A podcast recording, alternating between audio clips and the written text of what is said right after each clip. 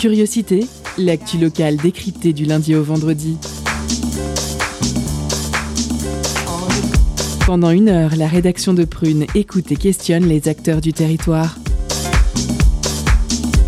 Curiosité, c'est sur Prune 92 FM de 18h à 19h. Et ça commence maintenant. Bonjour, bonsoir, chers auditeurs et auditrices. Vous êtes sur Prune 92 FM, il est 18h, c'est l'heure de curiosité. Je suis John et je vous accueille pour votre quotidien. Avec moi ce soir, Sarah pour l'interview. Salut Sarah. Salut. Et pour le focus, Vincent. Salut Vincent. Bonsoir. Bonsoir. Le retour de la fougue de la jeunesse avec notre Louise. Salut Louise. Salut. salut, salut. Élégant comme Céladon, agile comme Scaramouche. À la fin de l'envoi, il nous touche, c'est Gabi. Coucou Gabi. Et coucou. Et coucou. Belle introduction. Ouais, je me suis refait Cyrano. et la réelle ce soir, c'est Sébastien. Salut Seb. Bonsoir. Bonsoir. Et tout de suite, c'est l'heure des éphémérides de John. Les éphémérides de John, c'est vraiment vachement bien. On apprend plein de trucs super. Les éphémérides.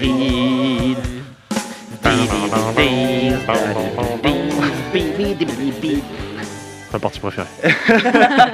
Alors que s'est-il passé un 9 février? On commence en 1600 par la condamnation au bûcher de Giordano Bruno qui tenait des propos hérétiques comme le fait que la Terre soit ronde, tout ça. 1953, publication de Koenigsmark, le premier livre de poche. 1960, Johann Woodmart devient la première étoile sur le Walk of Fame. 1965, les premières troupes américaines sont envoyées au Vietnam. On passe aux naissances du 9 février 1943, Joe Pesci, acteur incontournable des films de gangsters comme Les Affranchis, Il était une fois en Amérique, ou de comédies comme Maman j'ai raté l'avion ou la saga L'arme fatale, des films vachement marrants. Non, il faut que tu m'expliques, là. hein. C'est vrai, peut-être que c'est moi, j'ai peut-être une case de vide, peut-être, je sais pas, peut-être marrant, mais marrant, marrant comme un clown, je t'amuse, c'est ça? Je te fais rigoler. hein. Je suis là pour te faire taper le cul par terre, mais qu'est-ce que tu veux dire marrant, marrant, comment, comment je suis marrant Non, non, c'est pas ce que je voulais dire, enfin tu, tu sais bien quoi. Ah non, non, non, j'en sais rien, c'est toi qui l'as dit. Qu'est-ce que j'en sais, moi T'as dit que je suis marrant. Ça veut dire quoi, marrant Putain de merde à la con, bordel, qu'est-ce que j'ai de tellement poilant Dis-le-moi Dis-moi ce qui est marrant Non, bah bon, on va laisser s'énerver tout seul. hein. On passe en 1960. Nous avions parlé de Joe Star. Et bien voici son compère de NTM, Cool Chain. Mais qu'est-ce, mais qu'est-ce qu'on attend pour Mais qu'est-ce qu'on attend pour ne plus suivre les règles du jeu? Mais qu'est-ce, mais qu'est-ce qu'on attend pour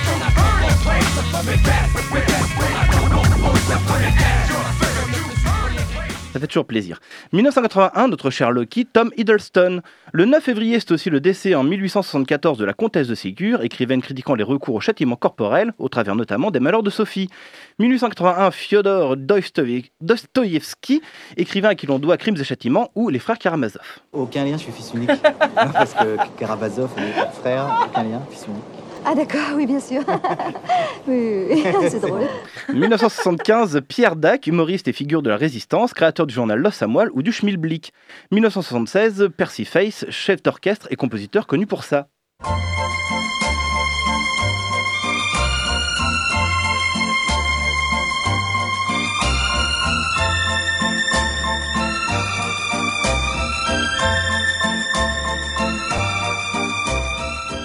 1981, autre style, Bill Haley, rocker connu pour ça. One, two, three o'clock, four o'clock, rock. Five, six, seven o'clock, eight o'clock, rock. Nine, ten, eleven o'clock, twelve o'clock, rock. We're gonna rock around the clock tonight. Put your glad rags on. Join me home.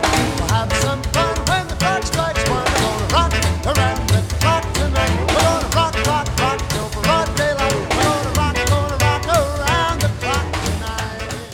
Et on passe à l'info classique avec Ferdinando Maria Menraido Francesco Pascal Rosari Car- Carulli, guitariste et compositeur italien né le 9 février 1770 à Naples et mort le 17 février 1841 à Paris.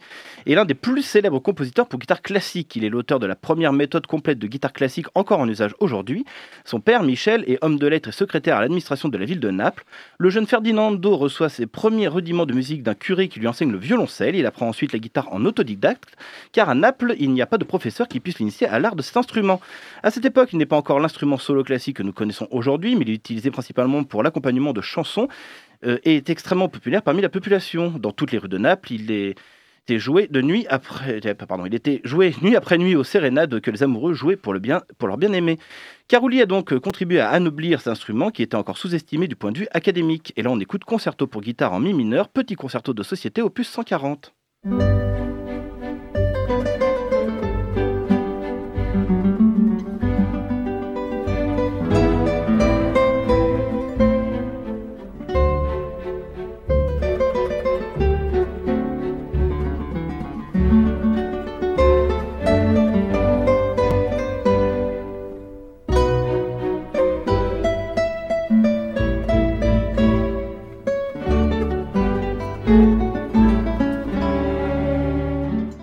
Il est temps de passer à notre sommaire. En première partie, nous recevons Mathieu Florence, représentant du collectif Travailler moins.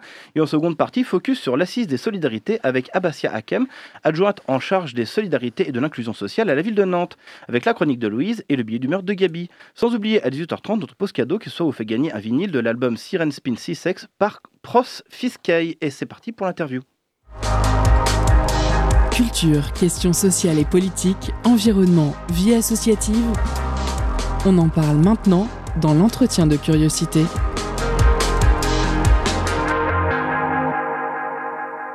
Bonjour Mathieu Florence. Bonsoir. Alors, vous représentez ce soir le collectif Travailler moins, un collectif nantais. Vous pointez dans ce collectif la place trop centrale du travail dans notre vie. Vous organisez des apéros détravaillés afin de réfléchir autour de cette question du travail. Vous revendiquez davantage de temps libre dans le but de s'épanouir et d'être heureux. Vous êtes également co-auteur de l'ouvrage Va te faire vivre. Alors euh, Mathieu, vous êtes donc représentant et créateur de, ce collectif. Auparavant, vous étiez conseiller d'orientation. À 28 ans, vous décidez de prendre votre retraite. Qu'est-ce qui vous a conduit à faire ce choix? Bah déjà, merci pour l'invitation. Ça fait plaisir d'être invité sur des, des médias nantais. Euh, pourquoi j'ai pris ma retraite à 28 ans? Alors, euh, j'ai pris ma retraite active à 28 ans. Hein. Ça ne veut pas dire euh, rester chez soi et ne rien faire. J'ai constaté dans mon parcours scolaire puis professionnel qu'il y avait un petit souci avec le rapport au travail en France. on n'est pas anti-travail avec le, le collectif, il hein, faut bien le dire. Nous, on est contre le monopole du travail marchand. Ça veut dire le, fait d'avoir besoin d'un emploi pour exister dans la société. On ne trouve pas ça normal, euh, puisqu'il y a 6 millions de personnes qui n'en ont pas et euh, qui le vivent plutôt mal du coup. Et euh, on aimerait bien accorder davantage d'importance aux, aux activités, et pas au travail, aux activités non marchandes qui sont bien plus intéressantes et dans lesquelles on s'épanouit bien plus souvent. Et donc c'est pour ça que j'ai pris ma retraite à 28 ans, au sens où, je pouvais le faire. J'ai eu beaucoup de chance parce que j'ai, je suis issu d'une famille assez modeste, donc euh, j'ai économisé sans vraiment trop savoir pourquoi. Et euh, ce qui m'a permis d'avoir une épargne et de pouvoir dire ce que je voulais euh, à 30 ans, après avoir passé par, après être passé chez Pôle Emploi et, et, et après avoir créé deux associations pour accompagner des gens qui étaient perdus sur ces questions-là. Et aujourd'hui, c'est un sujet, c'est clair, qui, euh, qui, euh, bah, qui prend de la place dans le débat euh, public. C'est chouette. On a même réussi à imposer le mot des travail euh, dans, dans, dans la presse. Donc ça, c'est une, fierté euh, qu'on a avec le collectif.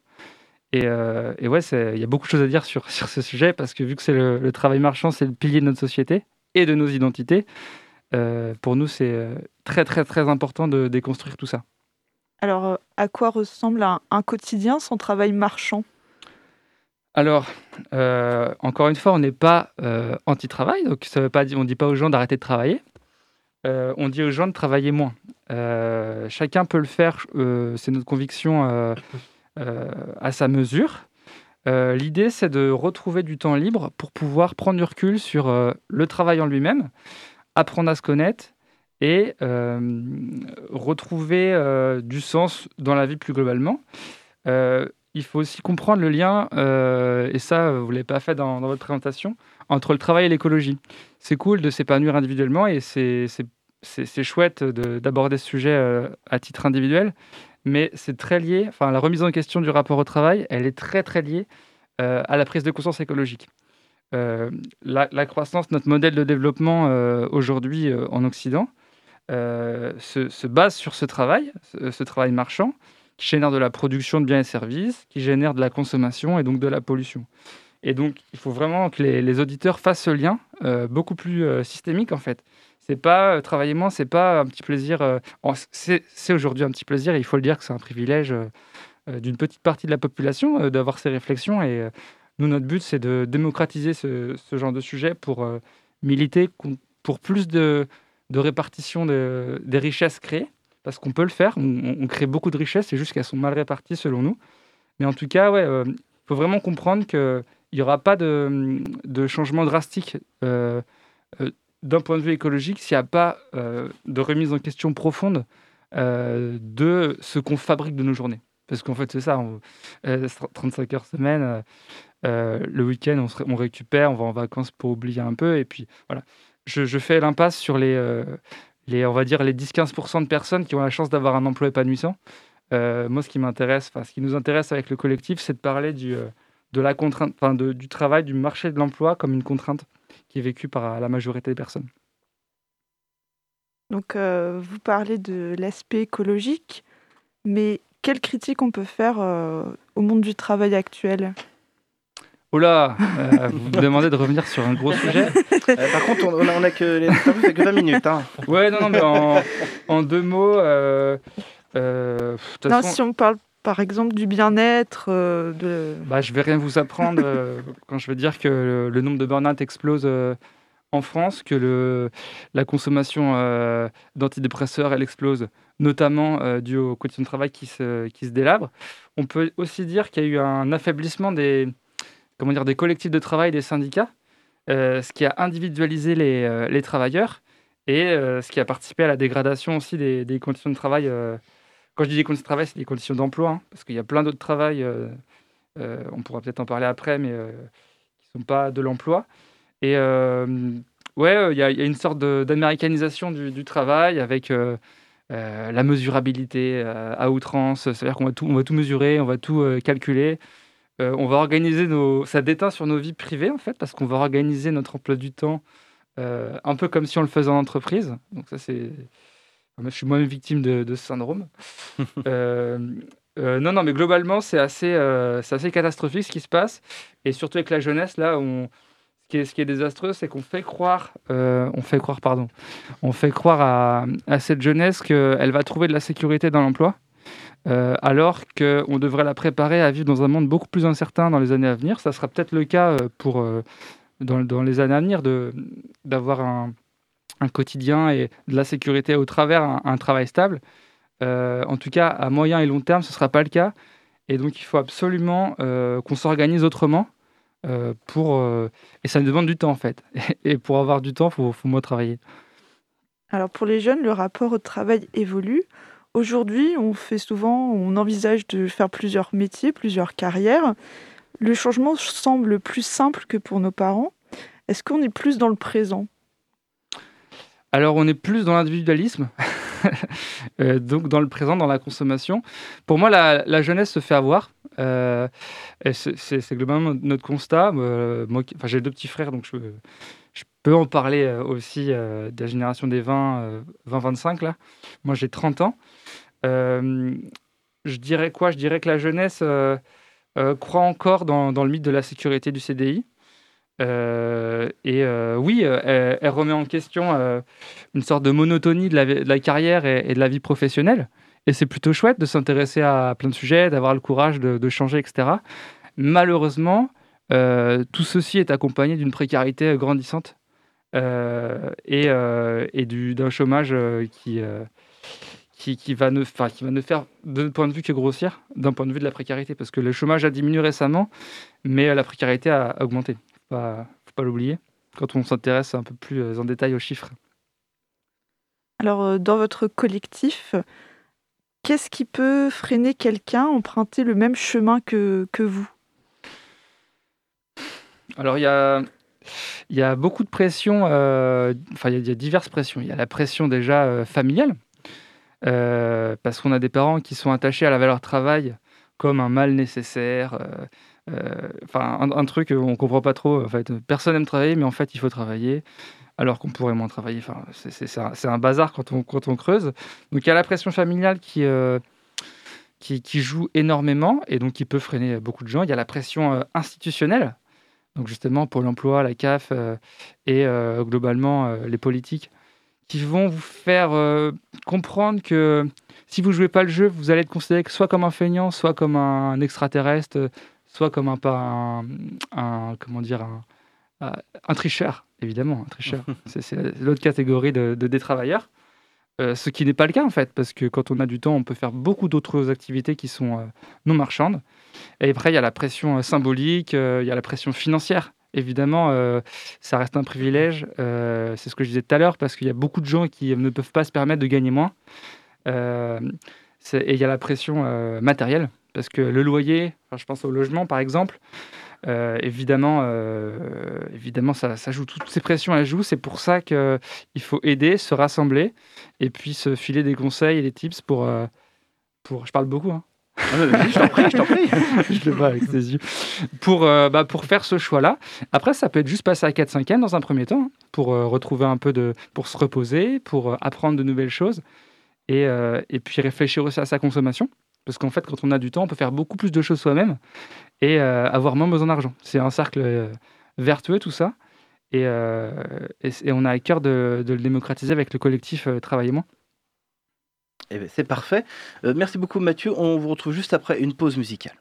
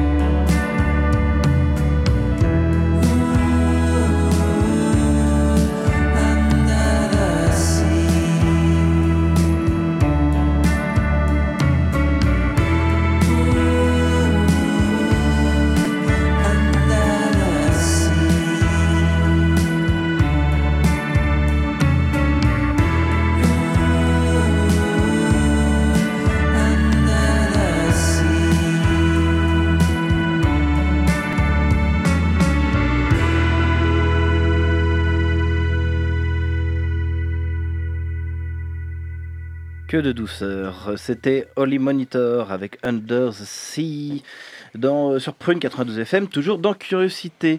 Il est temps de retrouver la deuxième partie de notre interview de Mathieu Florence représentant le collectif Travaillez moins. L'entretien de Curiosité sur Prune 92 FM et le www.prune.net.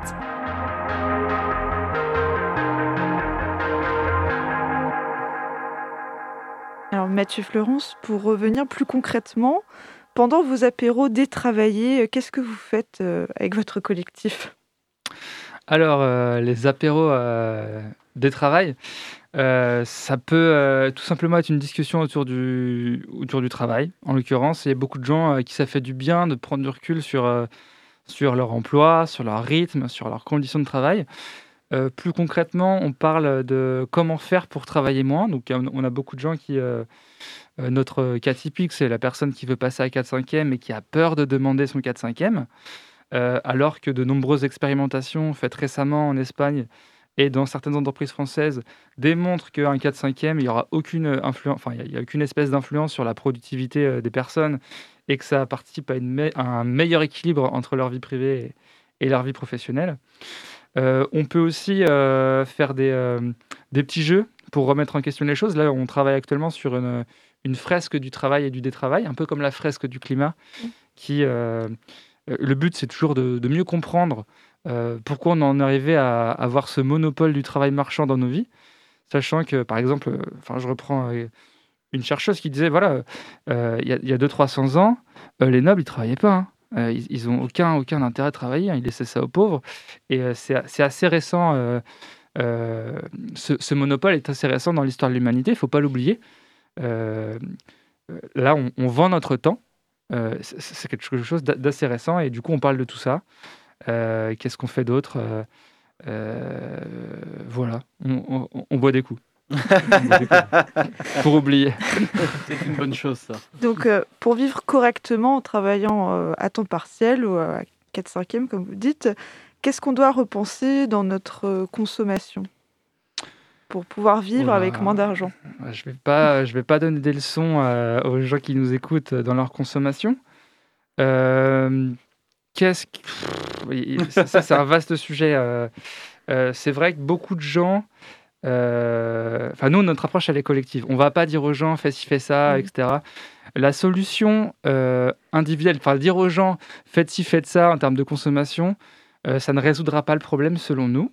Euh, on a vraiment à cœur d'aborder euh, ce sujet-là de manière collective, de manière soit as- associative et donc politique finalement. Euh, on fait de la politique sans être des, des politiciens, c'est juste que nous, on est des citoyens qui avons lu sur le sujet. Euh, on a eu la chance de, de prendre, ouais, de, d'avoir cet esprit critique sur ce sujet et puis de mettre des mots euh, sur euh, finalement tout le monde, ce que tout le monde pense. Enfin, tout le monde, ce que beaucoup de gens pensent, pardon. Euh, Il y a des gens qui ne sont pas d'accord avec moi. hein. J'ai fait un, un- j'ai fait un, un, un reportage sur LC il n'y a pas longtemps, c'était rigolo. Les, les éditorialistes sur le plateau se moquaient bien de nous. Parce qu'en fait, il faut savoir que travailler moins pour gagner moins, c'est rigolo, en fait. Pour euh, beaucoup de médias, beaucoup de gens, beaucoup de, de boomers, c'est très rigolo.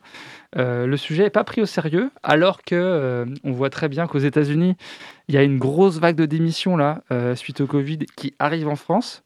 Les jeunes, j'espère bien qu'ils vont remettre en question les conditions de travail et s'organiser ensemble pour mettre la pression sur les employeurs les plus, les plus polluants et les plus, les plus néfastes pour les vivants au sens large. hein, puis, mais euh, c'était quoi la question? En fait, c'est un sujet tellement grand qu'on peut, on peut, on peut s'y perdre vraiment. Et, euh, et voilà. Bien rattrapé. C'est vrai. Alors, euh, vous êtes co-auteur d'un livre Va te faire vivre, paru en décembre 2021 aux éditions Marabout. Euh, Est-ce que vous pouvez nous présenter cet ouvrage? Oui, bien sûr. Euh, bah, merci d'en parler parce que c'est vrai que c'est pas, euh, on n'y aborde pas uniquement le travail dans, ce, dans, cet ouvrage. Donc c'est un livre que j'ai écrit avec deux amies euh, bretonnes, Mao et Justine.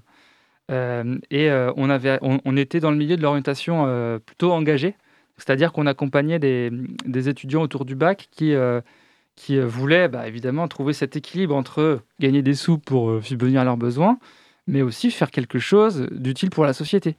Et on, remarque que c'est une préoccupation qui est de plus en plus euh, importante chez, les, jeunes, et c'est trop cool. Et euh, on en arrivait à avoir cette opportunité d'écrire un livre pour résumer un peu tout ce qu'on disait euh, comme conseil, comme outil, comme, voilà, voilà, comme on raconte un peu nos expériences dans, ce livre. Et donc, c'est une grosse boîte à outils pour les 15-25 ans qui sont un peu perdus et en perte de repères dans un monde qui, qui se marche clairement sur la tête. Et donc, ça peut être euh, assez stressant euh, que de que voilà que devenir un, un- adulte, que, se, que de se construire dans ce monde euh, qui, euh, qui, qui, qui- est absurde, enfin qui est absurde d'un point de vue d'un point de vue écologique et d'un point de vue social. Et voilà, c'est on a six parties dans ce livre. Donc il y a une partie sur comprendre le monde, la complexité du monde. Il y a une partie aussi introspection, développement personnel pour pour euh, insister euh, sur l'importance quand même de, de, se connaître, de bien se connaître dans, euh, bah, dans, dans la vie en fait, pour faire des bons choix qui nous correspondent vraiment. Il y a une partie sur l'école, grosse critique de l'école hein, qui, qui pour nous est une grande prépa travail. hein. Ensuite, il y a une grande partie sur le travail. Euh, J'ai oublié une partie sur euh, les autres, comment bien vivre avec les autres, comment bien communiquer avec les autres. C'est un, gros, pavé. Et pour finir, on, aborde le futur en appelant finalement à une, forme de rébellion euh, de la jeunesse pour, pour pouvoir s'organiser collectivement et imaginer un autre monde demain. Demain, aujourd'hui, nous, c'est notre conviction, c'est qu'on ne doit pas attendre demain pour faire le monde d'aujourd'hui. Et qu'il faut trouver ouais, cet équilibre à l'échelle individuelle pour pas subir euh, les- la contrainte économique et avoir du temps libre pour, euh, pour, euh, bah, pour euh, expérimenter d'autres manières de vivre. Parce que c'est apparemment urgent de, de vivre différemment. Oui, puis ne pas attendre demain, parce que petit à petit, demain, c'est devenu hier déjà. Je crois aussi, ouais. Alors, vous l'évoquiez tout à l'heure, la, la pandémie et le Covid, ça a bousculé nos conceptions du travail. Aujourd'hui, on a envie de, de, vivre dans de meilleures conditions, on est plus exigeant. Avec le Covid, il y a une banalisation du télétravail. Est-ce que cette confusion entre domicile et travail, ça ne vient pas accroître la surcharge mentale et les risques de, de mal-être Je crois bien. Alors, a- vous êtes bien renseigné. Euh, c'est ce que j'ai cru comprendre. Je ne suis pas un spécialiste du télétravail. Euh, euh, ma mère, qui doit nous écouter actuellement, est en télétravail 4 jours par semaine. Elle trouve ça plutôt chouette. Euh, après, le- ses collègues lui manquent aussi. Donc c'est vrai qu'il y a un équilibre à trouver, euh, mais euh, l'obligation du télétravail me paraît être, être une très mauvaise idée, puisque ce sont les collectifs de personnes qui se voient en vrai qui forment des projets euh, intéressants et qui peuvent dépasser les individus. Si les gens sont isolés euh, chez, chez eux, euh, on va pas pouvoir changer le, monde. c'est notre avis en tout cas. Et ouais, le Covid, il a, il a, il a explosé bah, le rapport au travail du XXe siècle, même s'il y a encore beaucoup à faire. Plus globalement, je, me- permets de rajouter un truc qui a pas trop, pas trop de rapport. C'est la vision de la réussite qu'on doit, doit euh, modifier euh, et qu'on transmet à nos enfants, aux jeunes. Euh, il faut qu'on sorte de cette vision de la réussite à base d'argent, de propriété. Même si, même moi, j'en ai envie de la propriété. Il faut, faut vraiment avoir des cours de sociologie et de, en, en CM1 pour qu'on puisse être en mesure de, de, comprendre un peu les injustices sociales en œuvre et, euh, et que les gens puissent se repolitiser un peu quand même. Mais Tout, tout- tout est politique. euh, Tout est politique. Oui, ce que je veux dire, si ça, c'est que si, si les gens comprenaient qu'en fait, ils étaient une, une- une masse pauvre, plutôt que de s'imaginer chacun euh, comme euh, euh, individuellement euh, de, de, fu- de, de possibles millionnaires, Mm. on pourrait avancer plus facilement, oui, effectivement. Eh bien, merci beaucoup, euh, Mathieu euh, Florence, représentant du collectif euh, Tra- Travaillez moins. Tu voulais rajouter quelque chose, peut-être? Ouais, euh, un petit message à, à nos, à nos prochains présidents ou présidentes. Il y a plein de solutions pour moins travailler. Il y a mettre en place le RSA jeune, Mhm. euh, faire de- plus d'expérimentation de revenus de base. Il y a donner le droit au temps partiel et valoriser toutes les activités non marchandes, comme je le disais, et les métiers de la transition sur lesquels euh, on va avoir besoin de, beaux- de bras et, de, et de neurones, comme l'isolation des bâtiments, l'agriculture, etc., etc. Il y a plein de travail. C'est juste qu'il faut sortir du travail marchand. quoi. Il faut- tout refaire. Il faut tout et tout refaire depuis le début. Merci encore une fois. Merci. En deuxième partie, nous retrouverons euh, l'assise des solidarités avec Abbassia Hakem, adjointe en charge des solidarités et de l'inclusion sociale à la ville de Nantes. On retrouvera également euh, le billet d'humeur de Gabi, mais tout de suite, c'est la chronique de Louise, juste après une pause musicale.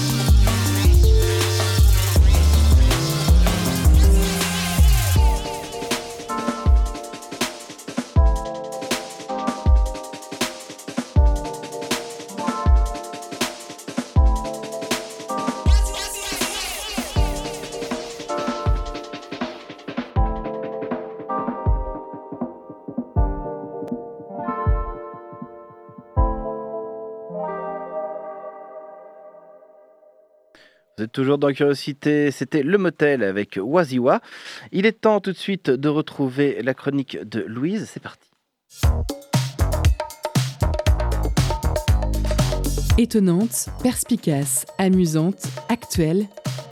Les chroniques de curiosité.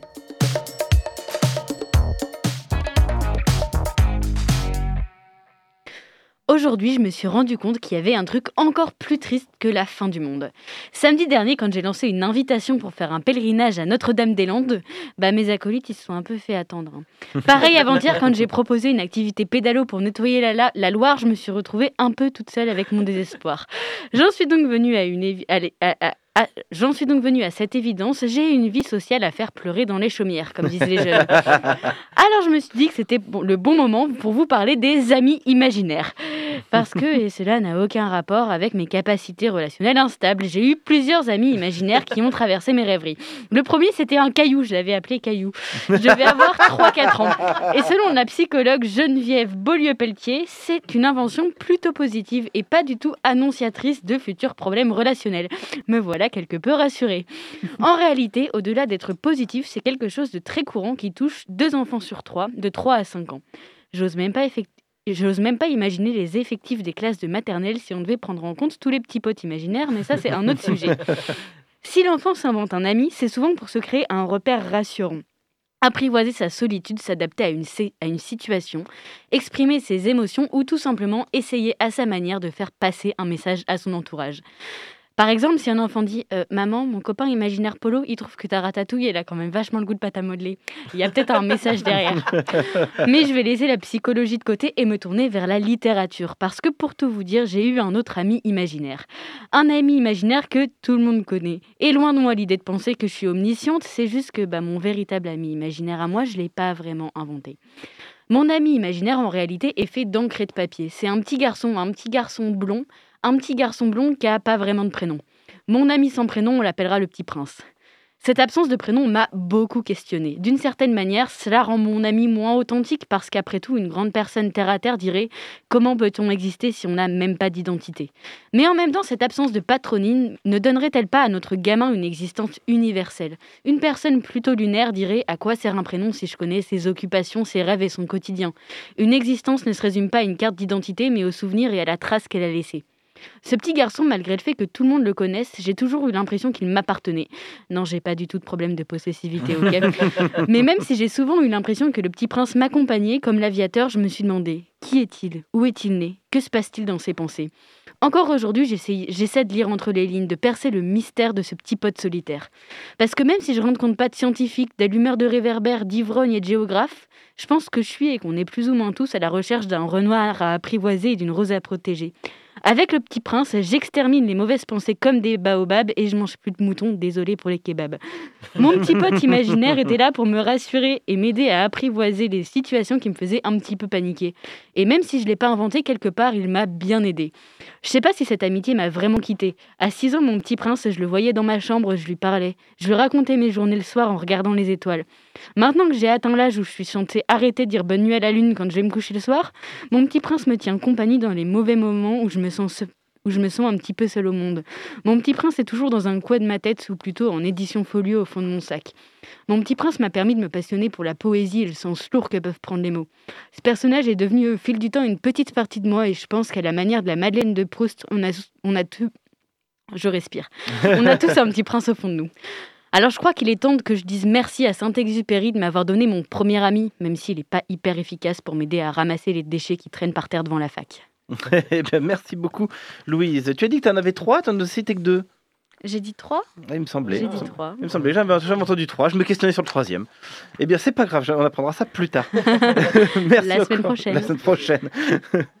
Merci encore une fois, Louise. En deuxième partie, nous retrouverons euh, l'assise des solidarités avec Abbassia Hakem. Mais tout de suite, il est temps de vous faire gagner moult cadeaux. Concerts, spectacles, cinéma. Tout de suite, Prune comble ta soif de culture avec la pause cadeau.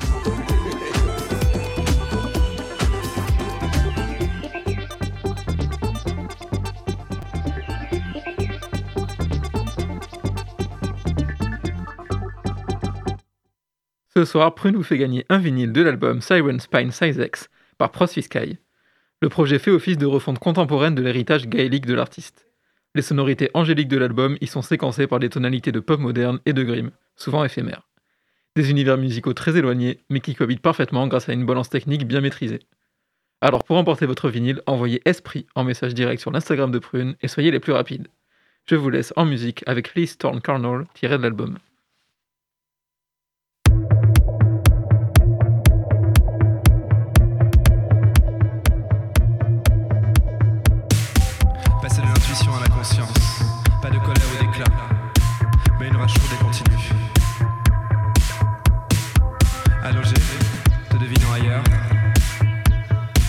Poser ma tête sur ta poitrine, sentir le serpent remuer dans ton cœur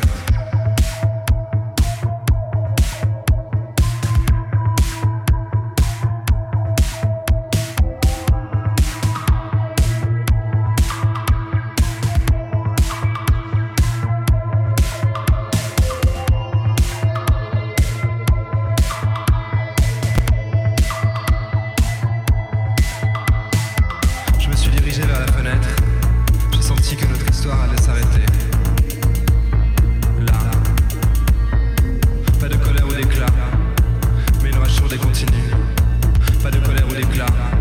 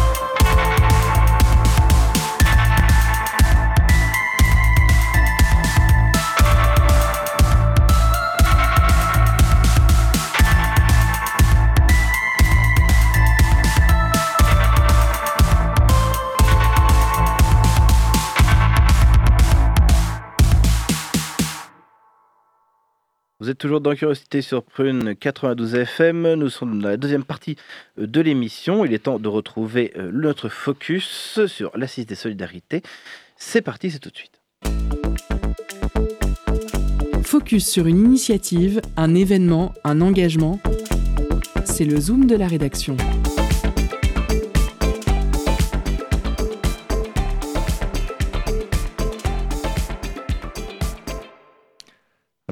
Bonsoir. Bonsoir. Vous êtes adjointe en charge des solidarités et de l'inclusion sociale à la ville de Nantes et on vous reçoit aujourd'hui pour nous présenter une nouvelle initiative votée le, le 15 octobre 2021 et lancée officiellement le, le 26 janvier. Cette initiative, c'est les Assises des solidarités, une démarche de, de dialogue citoyen autour des, des solidarités en faveur de la lutte contre la précarité et l'isolement social. Alors, première question, euh, Nantes est l'une des, des métropoles les, les moins inégalitaires de, de France. Pour autant, moins inégalitaire, ça ne veut pas dire pas d'inégalité. Quelles données avons-nous sur cette question à Nantes? Est-ce que la situation euh, est- reste quand même alarmante? Alors déjà, euh, on parle des assises des nouvelles Des solidarités. nouvelles solidarités. Et ce n'est pas anodin. C'est-à-dire qu'on s'est aperçu qu'avec la crise que l'on venait de traverser, des nouvelles solidarités s'étaient exprimées euh, au bénéfice des personnes euh, en précarité. Et effectivement, vous avez raison sur un point, les questions de précarité étaient préexistantes à cette crise sanitaire. Elles se sont accentuées avec cette crise, en tous les cas, euh, plusieurs euh, enquêtes euh, le, le montrent. Et on s'aperçoit, par exemple, que sur la ville de Nantes, 17% de la population nantaise vit sous le seuil de pauvreté. C'est environ 49 000 euh, personnes, hein, 49 500 Nantais. Et euh, pour le coup, euh, euh, ces 49 500 personnes, si euh, on regarde la moyenne nationale, on est en dessous. Et si on regarde par rapport à d'autres grandes villes de même taille, nous sommes en dessous. Mais pour autant, ces, pro- ces problématiques restent prégnantes sur, sur le territoire. Et puis, j'ajouterais une deuxième chose, c'est que les profils des personnes en situation de précarité ont évolué aussi. C'est-à-dire que euh, on a euh, de, de plus en plus de jeunes, en particulier ouais. euh, jeunes étudiants. hein. On a des familles monoparentales, on a des personnes, des retraités, des personnes âgées. Et donc, ça veut dire que les besoins, en tous les cas, se deviennent plus complexes et il faut pouvoir y répondre.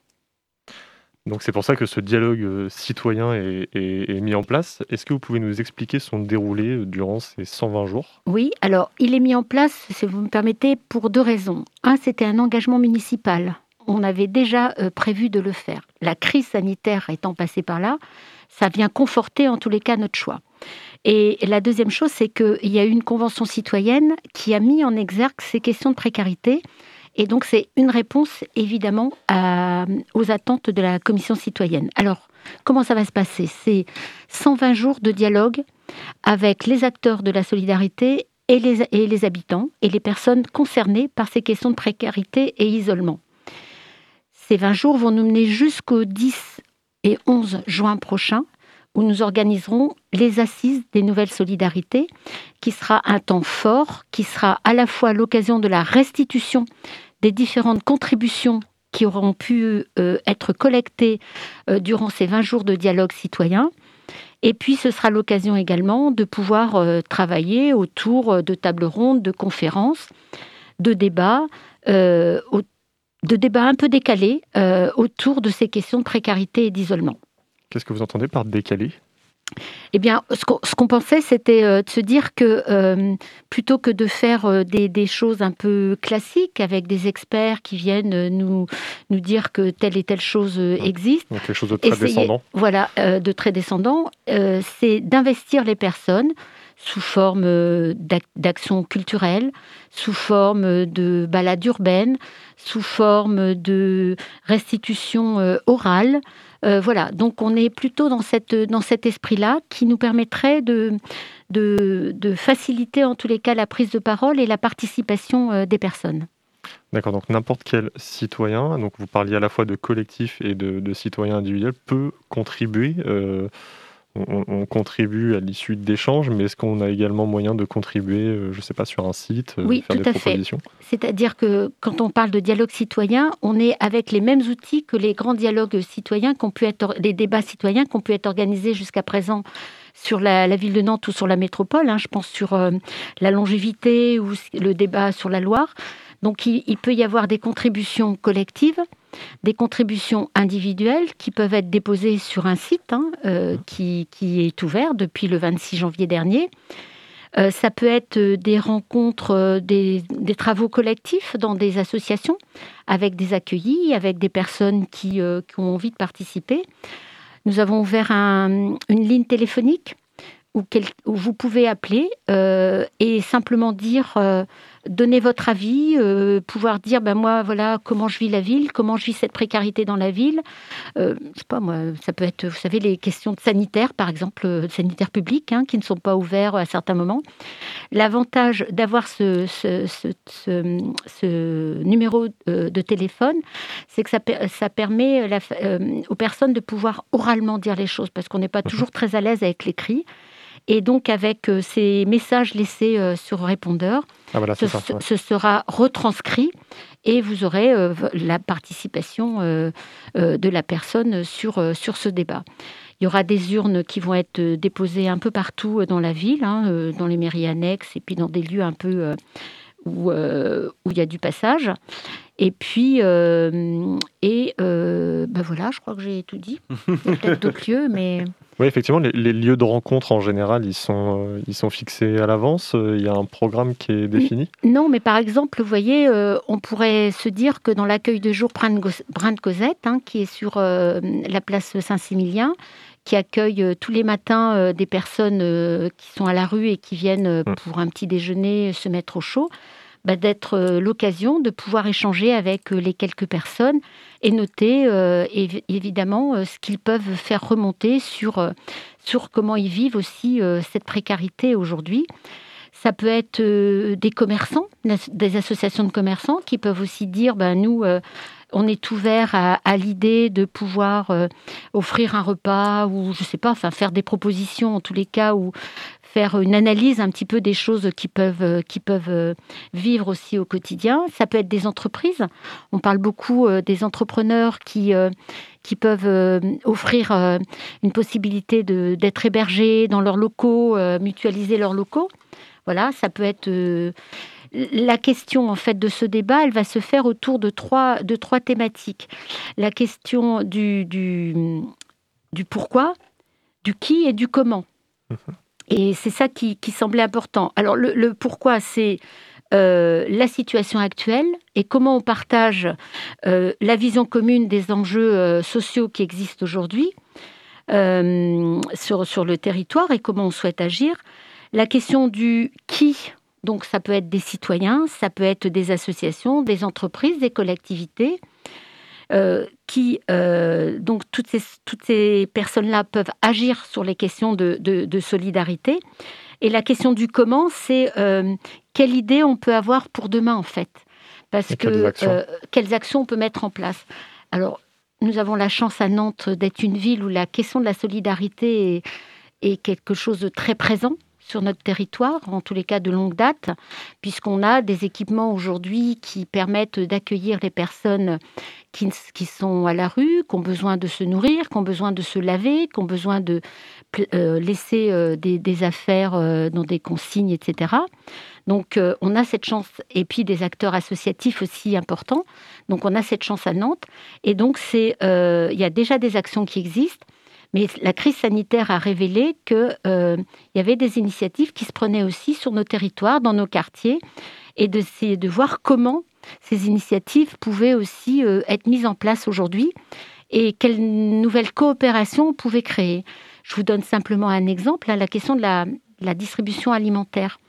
On s'aperçoit évidemment que lors du premier confinement, euh, on a distribué des colis alimentaires pour les personnes euh, qui étaient en difficulté. Et euh, des collectifs se sont créés dans nos quartiers, euh, en particulier sur le quartier ouest, et euh, des collectifs d'associations. Et ils sont allés au-delà de la, simplement la distribution alimentaire. C'est comment on fait pour qu'il y ait une, alimentation de qualité pour tous Comment on fait pour manger autrement Comment on fait pour découvrir aussi d'autres formes de, produits alimentaires et puis, ça va bien au-delà. C'est aussi la question de la lutte contre le gaspillage. Aujourd'hui, par exemple, on entre dans une période où cette question-là est un enjeu fort. Et comment on lutte contre le gaspillage et comment on, on mange différemment aujourd'hui. Et donc, c'est tout ce travail-là et toutes ces associations-là qui peuvent, euh, qui peuvent être accompagnées. Donc, Mais euh, il y a d'autres d'autres domaines euh, dans lesquels on peut innover aussi. Donc effectivement, thématique prise sous un angle très global. Euh, si on tape, euh, pour toutes les personnes qui veulent euh, se renseigner sur ce sujet, si on tape sur Google Assise des Nouvelles Solidarités, on a directement le Vous, site en vous question. avez directement le site, tout à fait.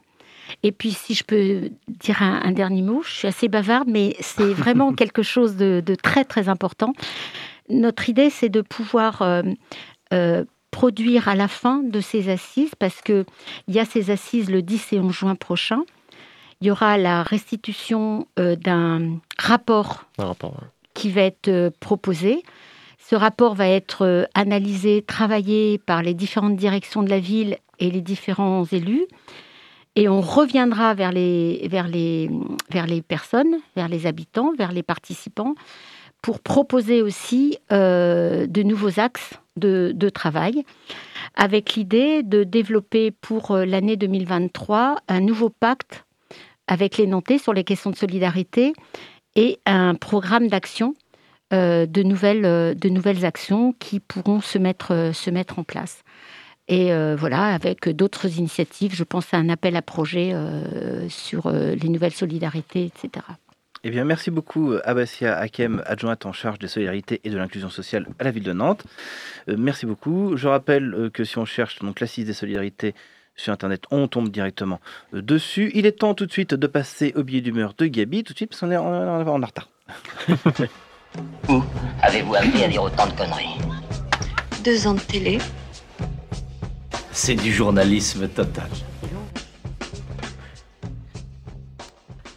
Et bonsoir à tous. Euh, Alors en ce moment, je suis en colère. Très en colère même. Alors déjà parce que mes voisins font chier leurs chiens dans ma cour intérieure. Et ça, ça a le don de me faire péter un câble. Et puis pour continuer à parler de merde, bah, la, liberté de la presse continue à en prendre plein sa gueule en France. Alors déjà, nous autres Nantais ne sommes pas sans connaître la situation, car depuis deux semaines, Darmanin, qui rappelons-le, ne doit pas être traité de sale violeur. Oui, tout à fait, oui. Ça fait du bien, ça faisait longtemps que, que je ne l'avais pas dit. Donc ce bon vieux GG, il a décidé de faire la guerre à Nantes révoltée, après avoir été interpellé par la députée de Nantes, Valérie Opelt, qui en demande la dissolution avec quelques élus nantais. Après les débordements des manifestations antifascistes de, en fin janvier. Alors Gérald Darmanin a annoncé qu'un groupe d'études a été formé au ministère de l'Intérieur pour réunir les éléments contradictoires en vue de proposer la dissolution de Nantes révoltée en Conseil des ministres. Bon, du coup, on ne sait pas trop si le problème, euh, c'est le fait qu'il y ait des manifestations contre le fascisme ou si c'est qu'il y ait des médias qui parlent et qui diffusent des images de violences policières. Car rappelons-le quand même, Nantes Révolté, c'est le premier média à avoir diffusé les images de la charge policière qui a tué Steve Maya Canisso. Un autre média qui a été attaqué cette semaine, c'est Mediapart, par l'acteur Gérard Darmon, euh, qui s'en est pris euh, en direct sur le service public à Edoui Plenel, cofondateur de Mediapart, en le qualifiant de tartuffe et père fouettard de la politique. Alors ça, c'était samedi, et lundi, le bougre a réitéré ses propos dans une émission chère à mon cœur, L'heure des pros, où il a lâché J'aime bien qu'on débusque des dossiers, qu'on parle de choses dont, on ne par- dont personne ne parle, ce que vous faites de temps en temps sur votre plateau. On parle quand même de Pascal Pro, là. Alors, en termes de dossiers dont personne parle, euh, ils n'en pas vraiment sor- ils en ont pas vraiment sorti. Par rabâcher à longueur de journée des discours sexistes, racistes et classistes, euh, on n'est pas sur du journalisme total. Mais au final, ce qui dérange surtout Gérard Darmon, c'est que Mediapart allait sortir un dossier sur un bon ami à lui. En effet, euh, Gérard Darmon savait déjà samedi soir que ce que nous ne savions pas encore, Mediapart s'apprêtait à faire des révélations sur Éric Dupont-Moretti. Lorsqu'il était avocat, il aurait touché 100 000 euros d'une société immatriculée aux Seychelles. Tiens, tiens, tiens. Une somme avec laquelle il s'était acheté une Maserati décapotable, payée en partie avec de l'argent liquide. Bon, on se fait plaisir à ce que je vois. Et ça, du coup, il n'a pas aimé le GG qu'on s'attaque à son copain. Ben dis donc, euh, faut faire attention quand même, parce qu'un GG peut en cacher un autre. D'ailleurs, en parlant de GG, revenons à celui que l'on ne doit pas traiter de sale violeur. Fort de sa croisade contre Nantes révoltée, Darmanin est sur tous les fronts en ce moment. Et hier matin, notre bon ministre de l'Intérieur était sur RMC et BFM TV. Interviewé par Apolline de Malherbe, cette dernière l'a interpellé sur les thèmes de la sécurité et sur les attentes des Français avec à l'appui des chiffres du ministère de l'Intérieur sur les hausses des atteintes aux personnes, des homicides, des coups et blessures volontaires et des violences sexuelles, ce qui a donné ça. J'ai regardé votre logo, je pensais qu'on était sur CNews, mais en fait, on est bien sur BFM. Mais je vois pas le rapport. Vous ne dites pas non plus, et Mais ça vois c'est terrible. Bah, parce que vous ne dites pas Mais non je vois plus. pas le rapport. La Je vous baisse- parle en Est-ce que vous me laissez parler, je parle en madame l'occurrence des Madame. atteintes aux Non, mais votre personnes. présentation, elle est très rapide et un peu populiste. Bon, et c'est la difficulté. allez-y, essayez de démontrer Non, mais vous l'inverse. vexez pas, calmez-vous. Ce sont euh, vos chiffres, Non, hein. mais calmez-vous, madame, ça va bien se passer. Aujourd'hui, il y a une baisse de Je vous demande 30%. Ça va bien se passer. Il va bien se passer. Non, mais il y a Gérald 30% Darmanin, de attendez, baisse. pause. Oh, je vous demande pardon. Comment Ça vous va bien se passer, madame. Vous allez voir. Alors, euh, comme le dit euh, Daniel Riolo, hein, qui n'est pas un féministe, loin de là, euh, on ne peut pas interpréter ça autrement que euh, par euh, ma petite, euh, t'inquiète pas, je vais te donner la leçon. Bon, après que Darmanin soit sexiste, franchement, moi, ça m'étonne, je m'y attendais pas une seule seconde. Après, attention. C'est comme le fait qu'il ne faille pas dire que c'est un sale violeur, il ne faut pas dire que c'est un sexiste et le pur produit du patriarcat. Attention, je ne voudrais pas que l'antenne ait des problèmes. Mais euh, je vais m'arrêter là, sinon euh, je vais vous faire une chronique de deux heures sur le patriarcat et pas sûr que le labo des savoirs me laisse faire. Donc prenez soin de vous et des gens qui vous entourent, faites attention aux politiciens et à ceux qui veulent museler à la presse, aux sexistes et aux flics. Et moi je vous dis à la semaine prochaine. Eh bien, merci euh, mon Gabi. Je rappelle voilà que évidemment Prune n'a pas traité euh, Darmanin de Ah sale non, il faut violeur. pas le faire. Voilà, c'est très très mal. Il faut pas le faire. Bon, nous arrivons au terme de notre émission. J'espère qu'elle vous aura plu. Merci à Abassia Hakem, adjointe en charge des solidarités et de l'inclusion sociale de la ville de Nantes, d'avoir répondu à nos questions. Merci également à Mathieu Florence, représentant du collectif Travaillez-moi, d'avoir été parmi nous. Et je rappelle qu'il y aura une journée euh, de détravail le 2 juillet à Nantes. Vous retrouvez toutes les infos sur travaillez-moins.fr. Merci, chères auditrices et auditeurs, de nous avoir écoutés. Merci à toute l'équipe, bien évidemment. Vous retrouvez Curiosité dès demain à 18h. Quant à nous, on se retrouve la semaine prochaine. Et en attendant, vous pouvez écouter toutes nos émissions sur notre site le www.prune.net. Oui, c'est pas encore fini, j'ai pas fini. Juste après, c'est le Labo des Savoirs, que vous pouvez d'ailleurs retrouver eux aussi sur leur tout nouveau site, qui est frais du jour. Alors restez sur Prune 92 FM. À la prochaine, ciao. Là, c'est maintenant.